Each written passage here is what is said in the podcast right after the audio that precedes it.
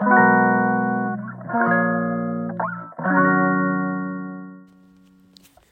んにちは松田祐介です。妊娠や出産に関わる麻酔酸化麻酔を専門にする麻酔会をやっています。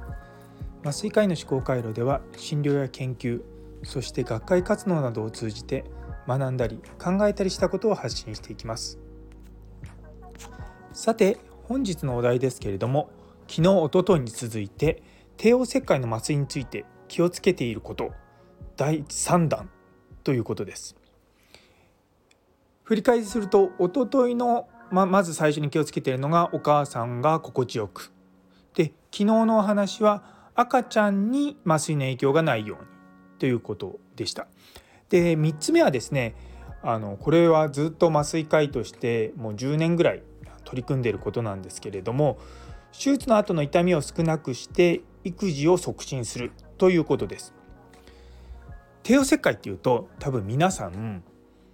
手術終わった後痛かったって多分多くの方聞いてると思うんですよね。いやーこの問題がですね本当日本と海外とで全然違うんですよ。で日本で帝王切開の後っていうと結構激痛があっても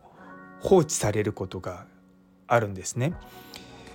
で例えばネットとか調べると手術終わった後も硬膜外っていうその、まあ、麻酔の管が入っていてそれで痛くなかったっていうのもあるんですけどもでも傷は実は痛くないんですけども子宮の収縮の痛みがあったりとかいわゆる後陣痛後腹ってやつですね。でなので、まあ、まあ全く痛くないわけじゃもちろんないとは思うんですけども実は硬膜外でやってる痛みが思った以上に効果がないっていうことも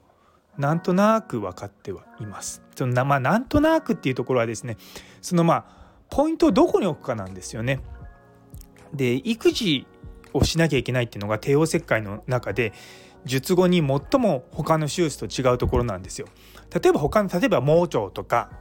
あと脱腸とかそういったのの手術だったら別に手術終わった後痛かったりとか、まあ、痛くなくてもそうですけど特にやることないんで、まあ、ベッドの上で安静にしてたりとか、まあ、別に自分のことだけ考えてればいいわけですよ。でも帝王切開は出産ですので生まれた後赤ちゃんの世話しなきゃいけない。なのでそういったものに対してあの手術の後の痛みが、まあ、悪さをしないようにするっていうのは一つあるんですね。で実はあの硬膜外っていうのを入れてると手術終わった後に歩いたりとかする時のの妨げになることがあるんですよ。で中には足がしびれるって言ってで背いやそれだったら背中の麻酔やめましょうって言って硬膜外止められてで傷の痛みが出ちゃうっていうことがまあ往々にしてあります。大体ネットであの硬膜が入って痛くなかったって人はそういったのがたまたま出なかったのか、まあ、その管がすごくよく効いていてその傷の痛みは取るけれども足はしびれないっていいところに入っていたか、まあ、そういったこともあるんですよ。で実際足がしびれてその管抜くっていう頻度っていうのはあの施設に本当によると思うしそのどういう薬を使うかにもよるんですけれども結構10人に23人ぐらい抜かれちゃうんですよ。だから5人に1人ぐらい抜くんですね。ってことは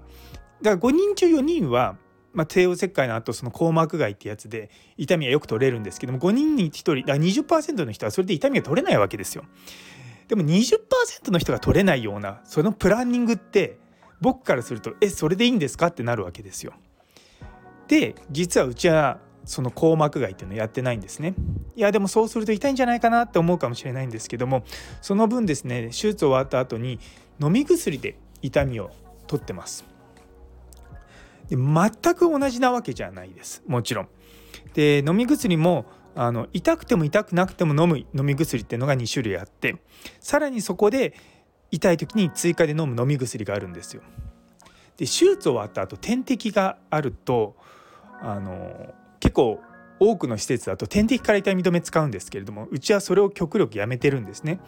まあ、いろんな理由があるんですけども一つは点滴から入れた薬って確かにすぐ効くんですけれどもその分すぐ切れちゃうんですよ。なのでの薬が効いてる時間と効いてない時間の波が出てきちゃうんですよ。でそういったあのさっき言った痛くても痛くなくても飲む薬っていうのを点滴でやる施設もあるんですがうちはもう去年のちょうど1年ぐらいですかね1年ぐらい前からそういったことにあの飲み薬に変えたらですね僕の想像以上によく痛みが取れてるっていうのはあります。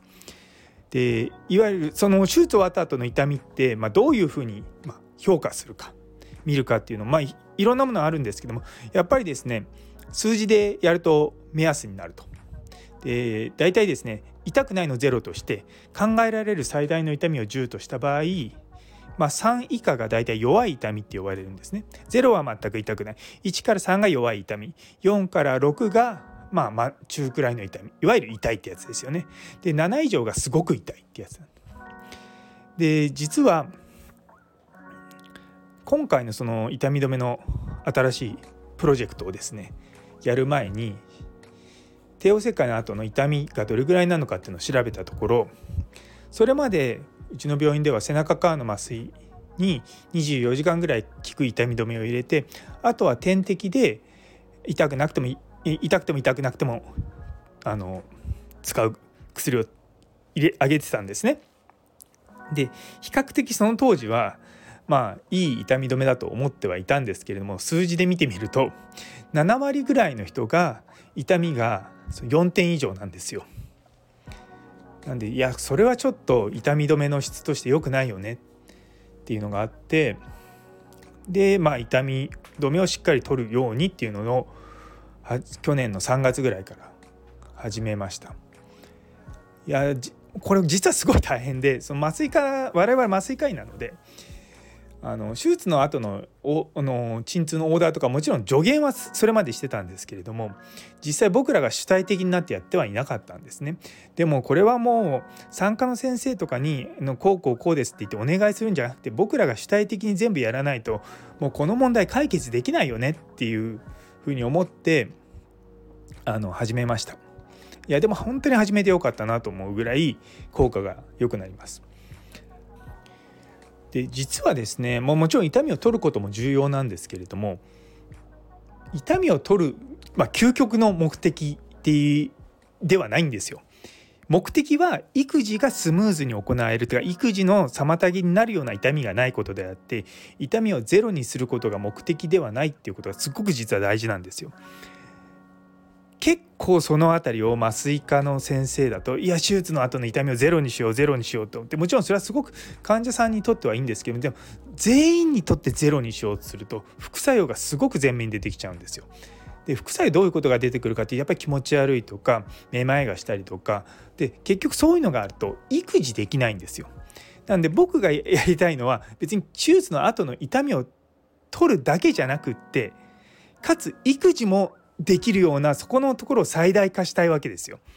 そうなってくると痛みを取るってところにそのいいバランスっていうのをどっかに置かなきゃいけないんです。でそれに関しては手術の前に患者さんにもちゃんと説明しててうちはこうこうこういうコンセプトでやっていてこれはどれぐらいの効果があってっていうことをちゃんと説明してやってます。でさっきのですねあの今回今やってるやつの前が7割ぐらいの人が手術終わった後にまあ、痛いかもしくはすごく痛いかっていう形だったんですけれども今ですね最近のところのデータが、まあ、痛いっていうその4以上の痛みの人の割合は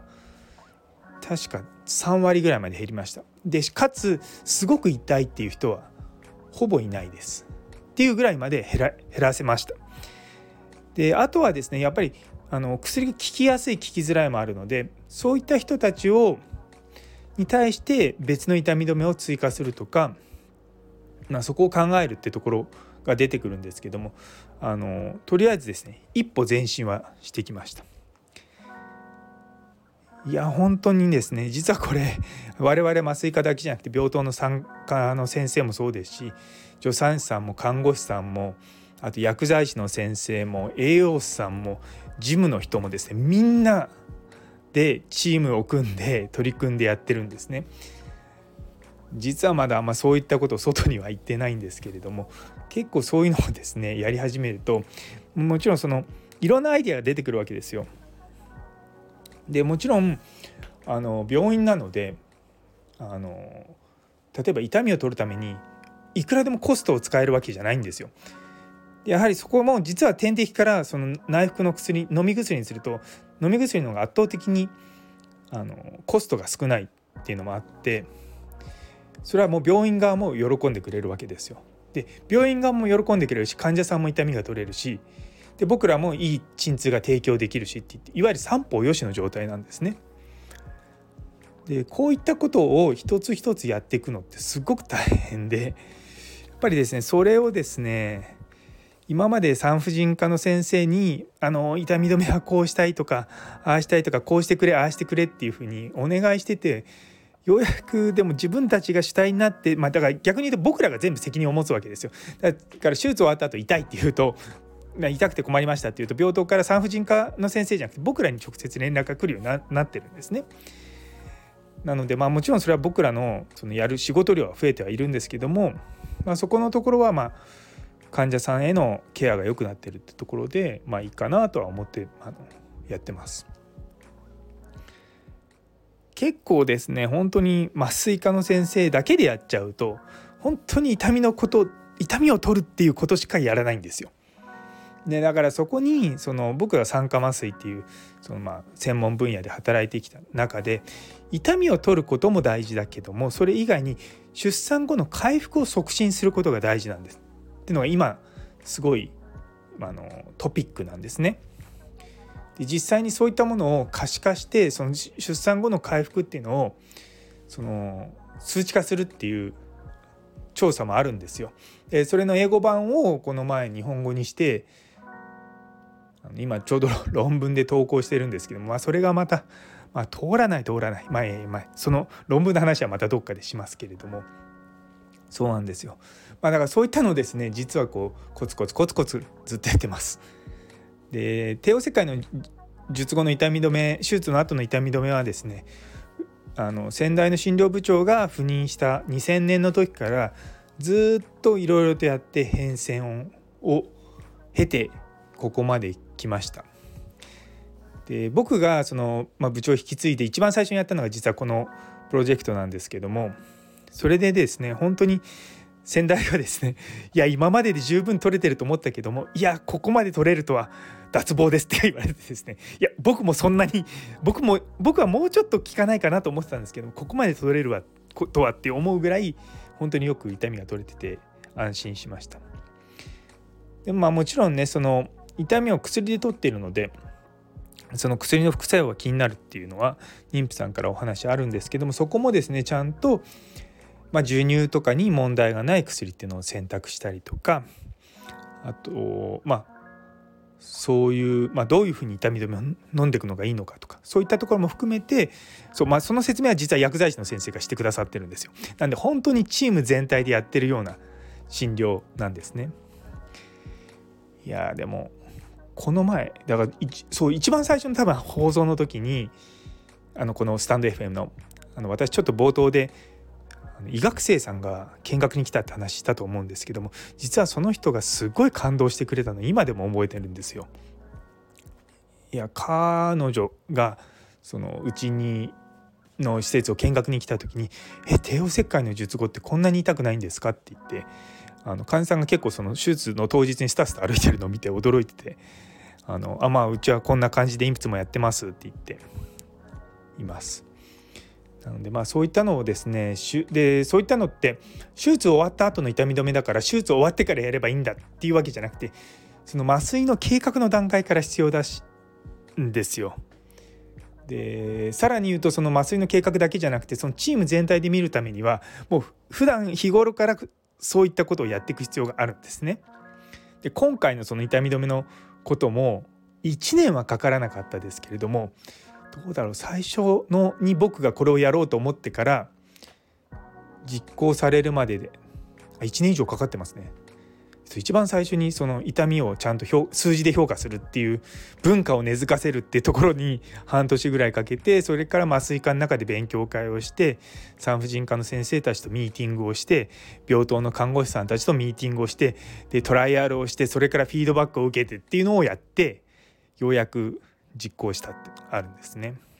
まあ、なかなかね組織が大きくなるとそういったのが難しくなってくるんですけども組織が大きくなってくるとそういったものをやって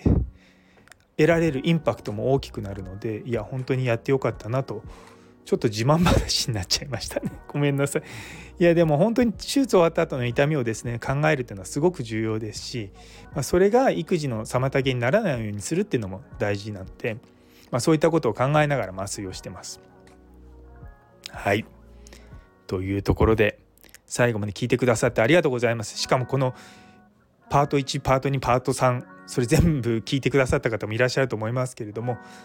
あの、まあ、気になった方はですね是非一度うちに見学に来ていただければあのいいですし最近ですね何だっけな臨床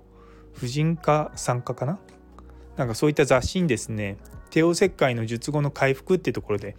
あの本書かせていただいたあの本じゃないや一つ論文みたいなのを書かせていただいたんですけどもそこのところにまあうちがどういうことをやってきたのかっていうのがある程度書いてありますのであのご興味がある方は是非お読みいただければと思います。ということで本日も皆様にとって素晴らしい一日になりますようにそれではまた。